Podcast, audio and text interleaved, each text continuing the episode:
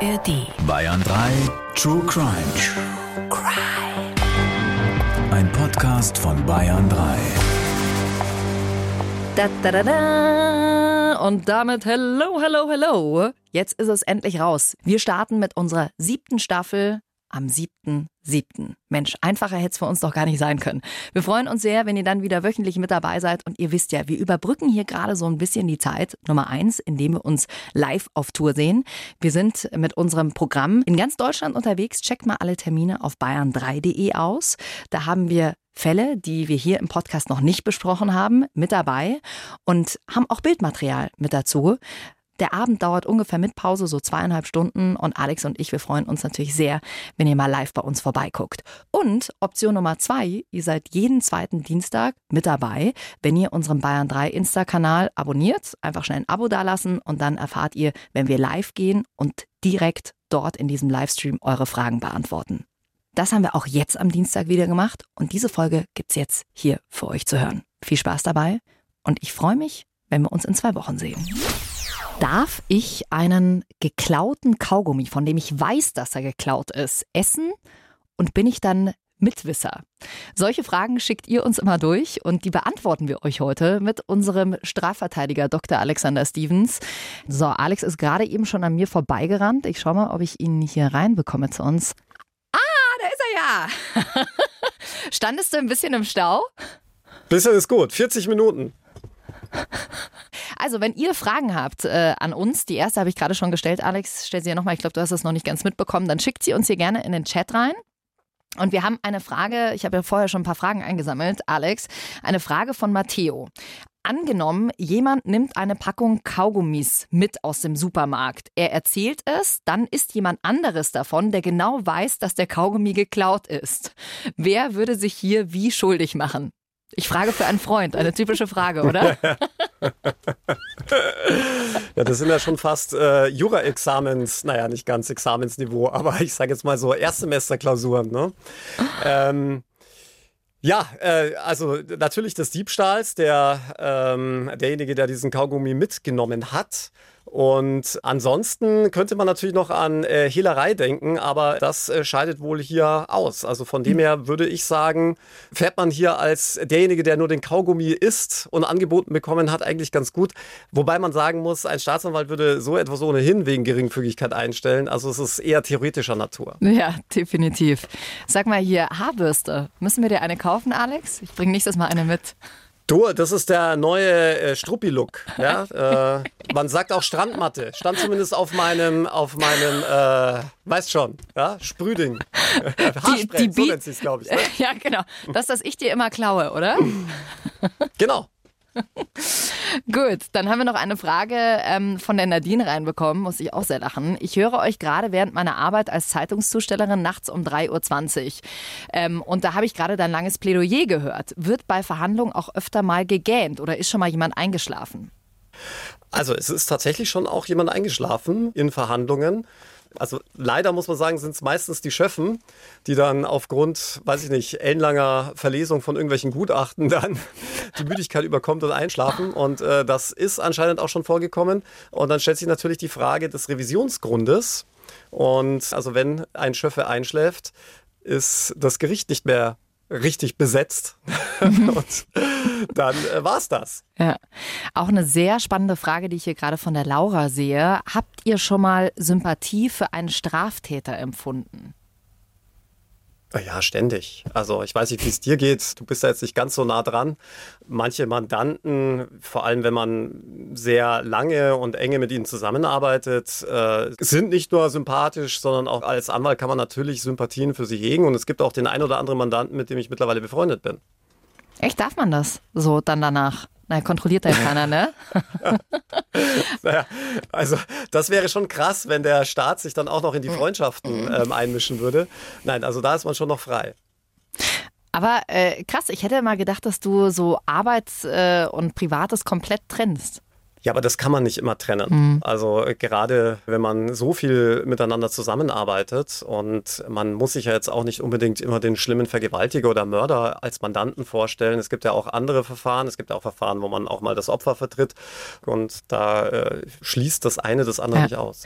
Ich finde das manchmal krass, wie Filme aufgebaut sind. Ne? Also dass man dann schon manchmal mit dem, sage ich jetzt mal, Täter irgendwie mitgeht, dass man sich dann selber irgendwann, dass man merkt so, oh, warte mal, warum, warum hege ich da jetzt irgendwie eine Sympathie für den? Das finde ich total krass, wie man das, wenn man das Storytelling richtig macht, dass man dann tatsächlich manchmal irgendwie so eine Art Sympathie empfindet. Ist ja in manchen Filmen auch regelrecht darauf angelegt. Mhm. Ja, also gibt es ja einige Filme, wo man eigentlich mit dem Bösewicht mitfiebert. Ja, total. Ich merke schon hier, Clown ist heute das Thema bei uns hier im Live. Und zwar hat der Benny gerade gefragt, mache ich mich strafbar, wenn ich im Supermarkt etwas aus Versehen nicht bezahle? Nein, es gilt zwar das alte Sprichwort, oder man kennt das zumindest, Unwissenheit schützt vor Strafe nicht, aber das gilt ja im Strafrecht nur bedingt. Für die Vorsatzdelikte, da haben wir auch schon ein paar Mal in unserem Podcast drüber gesprochen, gilt das nämlich gerade nicht ähm, bei vorsätzlichen Straftaten und da gehört der Diebstahl mit dazu. Das heißt, ein Diebstahl kann nur begangen werden, wer das auch will, weiß und möchte. Ich bringe ja da immer ganz gern das Beispiel mit Jackies Jacke, die sie baugleich zu meiner trägt und ich aus Versehen dann ihre mitnehme, dann ist es kein Diebstahl, weil ich ja nicht das Ganze bewusst, also vorsätzlich, willentlich mache, sondern aus Versehen. Mhm. Und das Problem ist immer nur, ob das einem dann einer glaubt. Also der Klassiker ist ja eigentlich tanken, ohne zu bezahlen. Und dann im Nachhinein zu sagen, oh, ich habe vergessen zu bezahlen, ist natürlich immer so ein bisschen schwierig, auch wenn der Staatsanwalt grundsätzlich jemanden natürlich den Vorsatz nachweisen muss. Heißt es so schön im Strafrecht, der objektive Tatbestand indiziert den subjektiven. Das heißt also, wenn andere, alle objektiven Merkmale der Straftat erfüllt sind, geht man als Staatsanwalt immer ganz gern davon aus, dass man das dann auch schon wollte. Also das ja. heißt, die Beweislast kehrt sich in der Praxis so ein bisschen um. Ist dir schon mal passiert, dass du einfach losgefahren bist an der Tanke oder irgendwas nicht bezahlt hast? Mir ist was anderes sehr Peinliches passiert. Äh, ich war mal mit einer ganzen Mannschaft an Richtern und Staatsanwälten vor einigen Jahren beim Essen. Und es war total nett und lustig. Wir haben viel getrunken, viel gegessen und ich habe tatsächlich vergessen zu bezahlen. Ja, also ich war einfach, man hat sich verabschiedet, zack, bin gefahren und während ich so fahre, kriege ich eine WhatsApp von einem Staatsanwalt mit der Überschrift Beschuldigtenvernehmung, Doppelpunkt. Haben Sie zufällig um 20.30 Uhr im Lokal so und so ja. Nein, er war so nett, es dann für mich zu bezahlen, zumindest auszulegen. Und ich habe es ihm dann, ich hoffe, ich habe es ihm zurückgegeben. Ich bin mir gar nicht sicher, ob ich das jemals bezahlt habe. Man muss immer schauen, dass man nicht der Letzte ist, ja. Sonst bezahlt man mhm. meistens immer irgendwas mit, ja. ja. Sorry, ich habe es vergessen. Sehr schön. Maria würde gerne wissen, Alex, wie schaffst du es, so viele Berufe unter einen Hut zu bringen und dein Privatleben nicht zu vernachlässigen? Ich glaube, mittlerweile kann ich die Frage beantworten. Alex sagt immer, ich habe keine Freundin, deswegen habe ich mehr Zeit. ist so. Ja. Punkt. Punkt. Punkt, ja. ähm, die äh, Caro würde gerne wissen, was deine Meinung zum Schöffenamt ist. Haben wir auch schon in ein paar Folgen drüber gequatscht, ne? Ja, bin da so ein bisschen zwiegespalten. Also das Schöffenamt bringt äh, nur bedingt etwas, denn beim Amtsgericht, vielleicht noch mal ganz kurz zur Erklärung, das Amtsgericht ist das Eingangsgericht, also das unterste Gericht, das es äh, im deutschen Rechtssystem gibt. Im Zivilrecht verhandelt man da grundsätzlich Sachen, die bis zu einem Wert von 5000 Euro Schaden oder äh, wenn es um irgendwelche Ansprüche geht, alles was 5000 Euro übersteigt, also ab 5000 Euro und einen Cent geht es dann zum Landgericht. In Strafsachen ist es ein bisschen anders geregelt, da ist das Amtsgericht zweigeteilt. Da gibt es den Strafrichter als Einzelrichter und dann gibt es das sogenannte Schöffengericht. Das heißt, neben dem Strafrichter, dem Berufsrichter, sitzen dann noch zwei Laienrichter.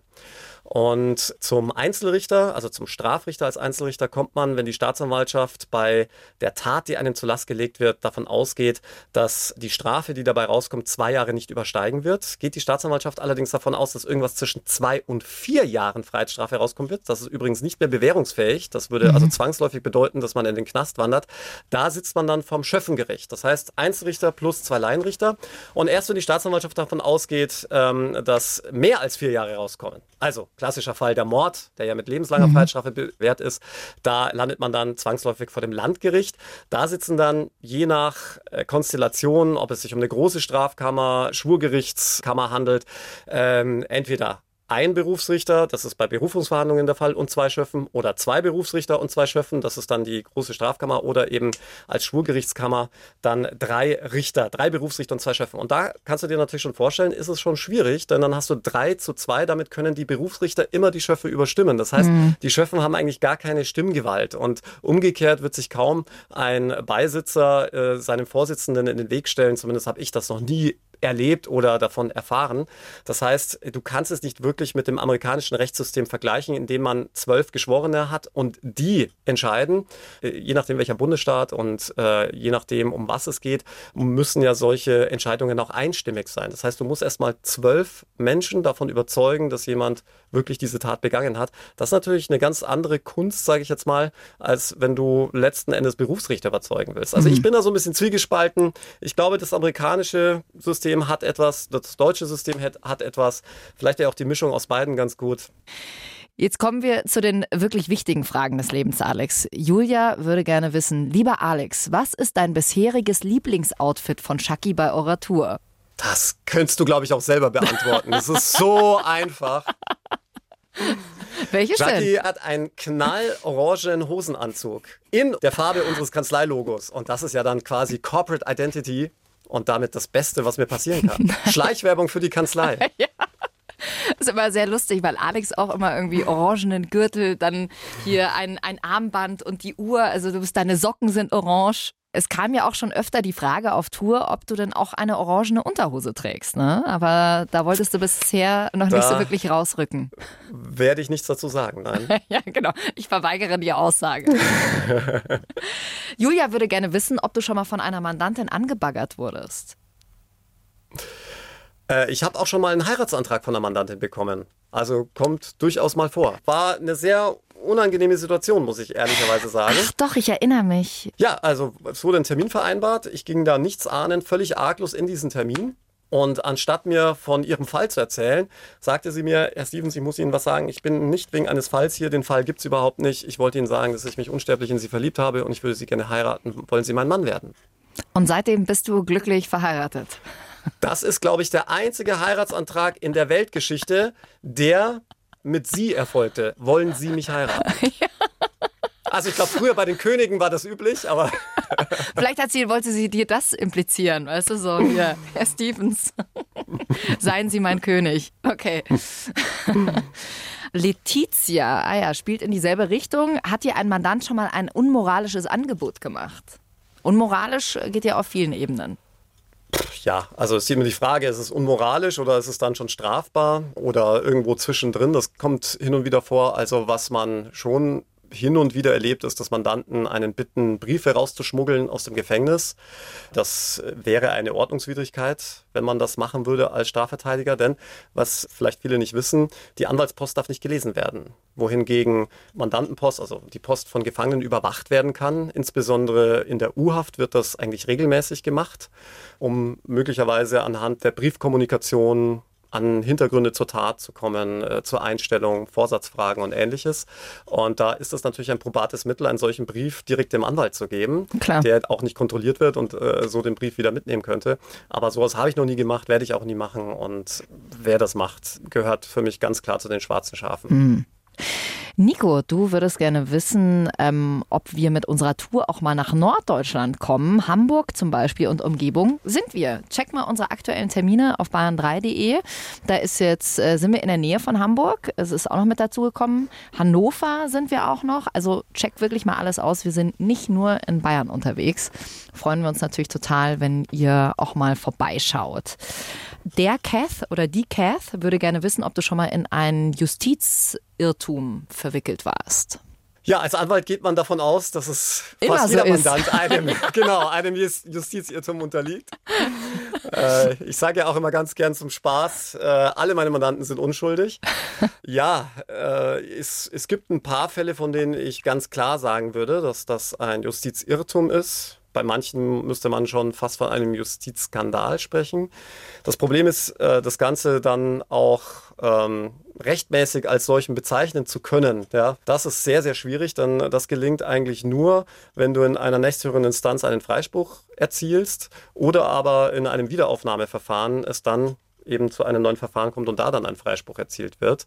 Das kommt sehr, sehr selten vor. Aber ich muss sagen, ähm, ersteres habe ich schon des Öfteren erlebt. Also mhm. nicht nur in der Berufungsinstanz, sondern in der Revisionsinstanz. Ich glaube, ähm, den bekanntesten Justizirrtum, den unsere Kanzlei zu bearbeiten hatte, war die eines Psychiaters, eines äh, gerichtlichen Sachverständigen, der eine Affäre mit einer Staatsanwältin hatte. Und im Zuge dieser Affäre hatte er ihr auch immer mal wieder Tabletten verschrieben. Und die Justiz bzw. die Staatsanwaltschaft war dann der Überzeugung, dass das ein sexueller Missbrauch im Arzt-Patienten-Verhältnis sei. Und der Mann ist dann auch in der ersten Instanz vom Landgericht verurteilt worden zu einer Bewährungsstrafe. Und wir haben uns dann in der Revision beim Bundesgerichtshof auf den Standpunkt gestellt, ja, also Moment mal, dann könnte ja kein Arzt seiner Ehefrau mehr irgendwelche Tabletten verschreiben oder sie behandeln, mhm. ohne mit einem Bein im Gefängnis zu stehen. Und der Bundesgerichtshof ist dann dieser jetzt etwas vereinfacht ausgedrückten These gefolgt und hat, und das gibt es wirklich ganz, ganz selten, den Mann selbst freigesprochen. Also Krass. normalerweise ist es so, wenn der Bundesgerichtshof der Meinung ist, oh, da stimmt was nicht, verweist er das zurück an eine andere Kammer des Landgerichts und dann wird neu verhandelt. Der Bundesgerichtshof kann nur dann freisprechen, wenn er unter allen Umständen der Überzeugung ist, dass äh, jemand freigesprochen werden würde, auch in einer anderen Instanz. Und kommt ganz, ganz selten vor, vielleicht einmal in zehn Jahren. Das ist ja dann schon für euch auch wie so ein Ritterschlag, oder? Der Fall wird bis heute noch oft besprochen. Also immer wieder, wenn man in Fortbildungen ist zum Revisionsrecht, wird dieser Fall beispielshaft angeführt. Das ehrt einen schon, ja. Hm. Feiert ihr dann eigentlich manchmal in der Kanzlei auch, wenn ihr so einen Fall abgeschlossen habt? Gibt es dann, weiß nicht, gut, du trinkst ja eh nichts, ne? Aber äh, zelebriert ihr das dann irgendwie oder ist das so ein Ding, ja, okay, pff, weiter geht's, nächster Fall? Du, ganz ehrlich, ich glaube, wir haben noch nie eine Flasche Sekt oder Champagner aufgemacht, wenn wir den Fall gewonnen haben. Man ist danach so fertig. Ich glaube, dann freut man sich eher mal auf einen Tag frei oder Urlaub oder ähnliches. Ja, oder es gibt dann Katzenzungen oder so. Hör auf jetzt. Ja, hier. Linzer Torte. Der Flop äh, fragt uns nämlich, womit kann man euch nach der Show eine Freude machen? Und das ist echt, wir haben ja im Podcast schon mal ein paar Mal gesagt, dass wir ja so kleine Süßigkeiten-Fanatiker sind und äh, wir wurden so reich beschenkt. Wir sind schon, glaube ich, ganz gut ausgestattet, ne? Für unsere siebte Staffel, die ja bald startet. So, dann haben wir noch eine Frage von Michelle. Alex, wie stehst du zu der Serie Suits? Habe sie gesuchtet und frage mich, ob das in Amerika wirklich so abläuft. Also Suits Anwaltsserie, wenn ihr sie nicht gesehen habt. Ja, also auf jeden Fall sind wir alle genauso gut gekleidet. genauso. Ja, ansonsten, also ich finde, Suits gehört noch zu den realistischsten Anwaltsserien. Also mhm. da ist durchaus sehr viel Realistisches dabei. Auch die Fälle, die sie aufgreifen, sind jetzt nicht völlig utopisch oder an den Haaren herbeigezogen, sondern durchaus so auch denkbar. Ja, und was so die ganzen Intrigen innerhalb des Offices angeht und äh, Liebschaften und was da sonst noch alles passiert, ja, auch das äh, kann natürlich immer auch wieder das vorkommen. Gibt's. ja, genau. Nicht bei uns natürlich. Aha, Liebschaften bei euch. Jetzt wird es für mich natürlich wieder interessant. Mhm. Okay, ja. Ich recherchiere dann mal in nächster Zeit. So ja, ja, ich, ich finde auch, du solltest mal ein Praktikum bei uns machen. Praktikum, das hättest du wohl gern. Ja. Ich so, Jacqueline, kannst du mal den Müll ausleeren hier bitte? Und könntest du es bitte mal kopieren? Mal machen? Das würde dir so gefallen, ja. Nee, aber ich muss wirklich, das nehme ich mir jetzt mal vor, ich will wirklich mal im Gerichtssaal mit dabei sein. Ich will dich mal in Action sehen, wie du so richtig ja, bissig sein kannst. Bin ich gespannt, ob du danach noch mit mir redest. Genau. Ich habe gleich wieder Mitleid für die Gegenseite. Ja. ja. Alex, das kannst du doch nicht machen. Es hören uns ja auch ganz viele zu oder sind auch bei der Live-Show mit dabei, die äh, selbst Jura studieren. Und da hat die Anna uns hier gerade eine Frage durchgeschickt. Wenn nicht Strafrecht, welches Fachgebiet wäre dann für dich in Frage gekommen? Das, das kann ich jetzt nicht so schwarz-weiß beantworten. Also wenn es ums Fachliche geht, interessanterweise eigentlich auf gar keinen Fall Strafrecht, denn meine besten Noten hatte ich immer im Zivilrecht, warum auch immer, obwohl ich Zivilrecht überhaupt nicht mag. Also da geht es äh, letztlich immer um Geld, äh, um Sachen, um Eigentum, um mhm. Immobilien Im Strafrecht geht es darum, dass man irgendwas ausgefressen hat und möglicherweise dafür bestraft werden muss. Also eigentlich die spannenderen Fälle, wenn man so will. Obwohl ich für das Strafrecht deutlich mehr gelernt habe als fürs Zivilrecht, war ich komischerweise immer im Zivilrecht besser. Also hätte ich dann eigentlich äh, Zivilrechtler werden müssen. Aber wenn es jetzt nicht Strafrecht geworden wäre, hätte ich, glaube ich, Familienrecht noch ganz spannend gefunden, mhm. weil es sehr ähnlich dem Strafrecht ist oder auch das Medienrecht. Also Medien- und Presserecht finde ich auch sehr spannend. Auch super, super interessant. Naja, vor allem jetzt auch ein sehr großes Feld geworden ne? in den letzten Jahren, ja. Medienrecht. Ihr fragt uns auch gerade, ob wir nach Österreich kommen. Auch da ist Wien bisher geplant und in die Schweiz kommen wir auch, nach Zürich. Gell? Also schaut da mal vorbei. Wie gesagt, alle Termine auf bayern3.de. Ähm, hier auch eine sehr geile Frage, die uns Tina schon vor dem Live durchgeschickt hat. Da muss ich sehr lachen. Geht ihr euch auch manchmal auf den Zeiger? Alex? Ja, also ich muss ganz ehrlich sagen, bisher gar nicht. Obwohl Jackie immer die schöneren Garderoben auf Tour bekommt, ja, könnte ich eigentlich mal anfangen. Ich wusste, dass es kommt, ja. Aber ich habe mir ja so ein Stage-Piano besorgt und deswegen bin ich damit ganz happy. Ja? Ich setze mich dann in meine Ecke, spiele ein bisschen Klavier und bin dann glücklich, während Jackie dann so die Mädchendinge macht. Ne? Haare glätten, schminken, drei Stunden vor ihrer riesigen Garderobe stehen, was sie heute anzieht. Ja, genau, meiner riesigen Garderobe. Ich wollte ja tatsächlich anfangs nur mit einem Outfit spielen. Also damals mhm. dachte ich so, naja, komm, äh, die Shows ist doch cool, dann gehört es immer dazu, immer ein Outfit und irgendwann konnte ich es dann doch nicht mehr sehen. Dann habe ich mir noch mal ein paar Sachen zugelegt. Aber es ist lustig, weil Alex sich tatsächlich immer beschwert hat. Unser Tourleiter hat mir immer die schönere Garderobe gegeben. Und da war Alex immer ganz, ganz beleidigt, gesagt, hier bei mir steht nur ein Tisch drin, ja, und keine Couch. Und dann ist Alex oft bei mir abgeflackt bis ungefähr zehn Minuten vor der Show und wir dann so, ups, jetzt geht's los. So, wir haben hier noch eine Frage von der Sandy. Alex, würdest du in einer Anwaltsserie mitmachen? Na, ich habe ja schon in einigen Anwaltsserien mitgemacht. Äh, ich würde es jetzt nicht mehr tun. Aber gäbe es da noch mal was, wo du mitmachen Nein, willst? Also kann ich kategorisch ausschließen. Es war eine coole Zeit, ich möchte sie nicht missen, aber ähm, ich, ich meine mich da jetzt so ein bisschen davon distanziert und freigeschwommen zu haben. Ich kriege auch immer wieder Angebote, in irgendwelchen Serien oder Anwaltsgeschichten mitzuspielen, aber irgendwann hat man sich, glaube ich, da ein bisschen weiterentwickelt. Es war auch sehr lustig, als Richter Alexander Holt bei uns in Kempten bei einer Show mit dabei war und der war fast der größere Star als wir in dem Moment, oder? Muss man leider, leider zugeben, ja. Das war sehr süß, ja, weil da ganz viele, oh, Richter Alexander Holt, können wir noch ein Foto machen? Es war süß, euch da so zusammen zu sehen. Dann schreibt die Michelle hier noch, Alex, wurde dir schon mal von einem Mandanten eine weitere unabhängige Straftat berichtet und du musst die dann für dich behalten? Das passiert gar nicht so selten. Die Frage ist dann immer, kann man das für das eigentliche Verfahren irgendwie gebrauchen? Stichwort Grundzeugenregelung. Ja, dass man da irgendwie reinen Tisch macht und sich dann irgendwelche Strafmilderungen oder Erleichterungen dadurch verschafft. Es gibt ja auch immer wieder die Frage der Selbstanzeige. Nicht nur im Steuerstrafrecht übrigens. Viele denken ja, das gibt es nur im Steuerstrafrecht. Nein, also die Selbstanzeige gibt es für jedes strafbare Verhalten und auch nicht strafbewährte Verhalten. Und gar nicht so leicht für mich als Anwalt zu entscheiden, rät man jetzt dem Mandanten dazu, reinen Tisch zu machen mit der klaren Konsequenz, dass das zu strafrechtlichen Ermittlungen führt? Oder hofft und baut man darauf, dass die Strafverfolgungsbehörden davon nie erfahren, bis die Verjährungsfrist eingetreten ist? Ja. Äh, das sind sehr, sehr schwierige Entscheidungen und da gehört auch sehr viel Erfahrung dazu, auch zwischen den Zeilen zu lesen, auch wenn man Akten hat, ja. Es gibt ja so diverse Anmerkungen, die Staatsanwälte nicht selten gerne mit Bleistift machen, aus denen man, glaube ich, als Laie gar nichts rauslesen könnte. Aber als, ich sage jetzt mal, gewiefter Strafjurist, du zum Beispiel siehst, okay, da ist eine Durchsuchung geplant, da gibt es schon einen Haftbefehl und solche Sachen, ja. Und das ist ja nicht unwichtig für den Mandanten. Ja, definitiv. Christian, der schreibt, hey ihr, sag mal, Alex, musstest du in der Zwischenzeit eigentlich auch schon mal Schacki juristisch helfen? das darf ich leider nicht sagen, denn äh, das würde ja meiner anwaltlichen Verschwiegenheit zuwiderlaufen. Das heißt, ich darf weder Ja noch Nein sagen. Also ich darf es weder dementieren noch äh, bejahen. Das heißt, ich muss euch da leider im Unklaren lassen. Sehr gut. Genauso will ich das von meinem Anwalt. Nee, aber es ist wirklich, ich denke mir das immer, wenn ich echt mal Probleme kriegen sollte, aus welchen Fällen auch immer, es ist gut, äh, deine Nummer im Handy zu haben. Obwohl ich mir jetzt auch noch deine private Nummer organisieren musste. Ihr habt ja mitbekommen, mhm. dass Alex sich aufgeregt hat, dass er meine private Nummer nicht hatte, sondern nur meine Geschäftsnummer. Und jetzt habe ich herausgefunden, dass Alex jetzt auch eine private Nummer hat und die habe ich auch noch nicht. Ja, ich bin einfach nachgezogen. Ich wollte auch eine private Nummer haben. ja. So, vielen, vielen, vielen Dank, dass ihr heute mit dabei wart. In zwei Wochen sehen wir uns genau zum äh, selben Zeitpunkt wieder, um 19 Uhr. Ich glaube, das ist dann irgendwie der 27. Also ich gebe euch hier auf jeden Fall nochmal Bescheid. Dann beantworten wir die Fragen, die jetzt auch noch übrig geblieben sind. Und ähm, die heutige Verabschiedung kommt von Vanessa Asta la Pasta. Ziemlich gut, Vanessa. Ja, finde ich nicht schlecht. Oder? Hey, Alex hat mal bei einer Verabschiedung gelacht. Das ist schon das mhm. größte Lob überhaupt. also, hasta la pasta.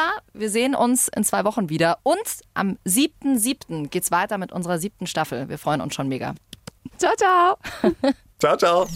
Und um die Zeit bis dahin ein bisschen zu überbrücken, habe ich eine mega gute Podcast-Empfehlung von euch, von meinen Kolleginnen von Funk. Der Podcast heißt Der Fall.